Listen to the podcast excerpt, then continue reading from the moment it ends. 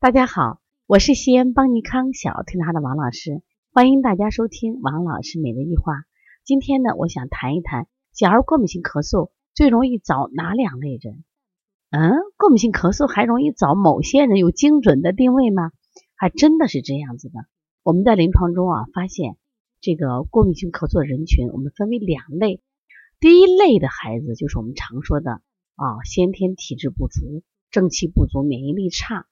在中医里边，我们发现是脾肺啊气虚者这种居多。这种孩子主要有什么特点？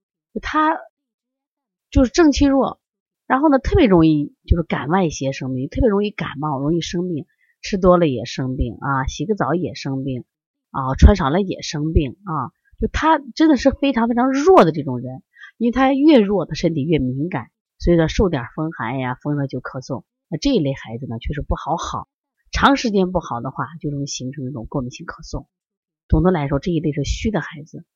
那么第二类咳嗽呢？第二类人人群呢？我发现是就是情绪敏感、爱生气、爱哭的，就老容易不开心，这种肝气郁结者居多。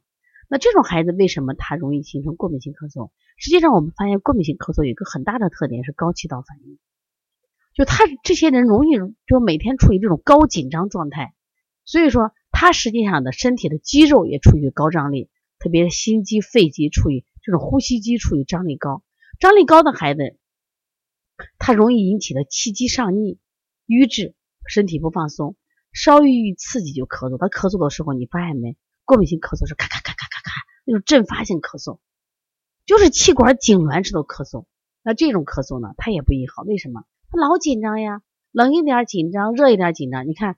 我们临床中见到好的孩子晨起咳嗽，妈妈就讲从卧室走到客厅就咳嗽，那这种情况就是稍微遇到这空气的一点点的差异，他会这种刺激他的咳嗽。还有呢，小孩走过那个洗衣店门口就咳嗽，还有的孩子在太阳地底下啊，太阳的紫外线还咳嗽。其实这种孩子本身就是个高张力的，说气管高张力的，实际上和他们的心理有很大关系，他本身处于这种。高敏的这种情绪状态，就是冷一点热一点哎呀，悲一点或者说我们说开心一点，或者是悲伤一点，他都不行。那这种孩子呢，就是属于情绪敏感的，所以这两类人呀，特别容易患这种过敏性咳嗽。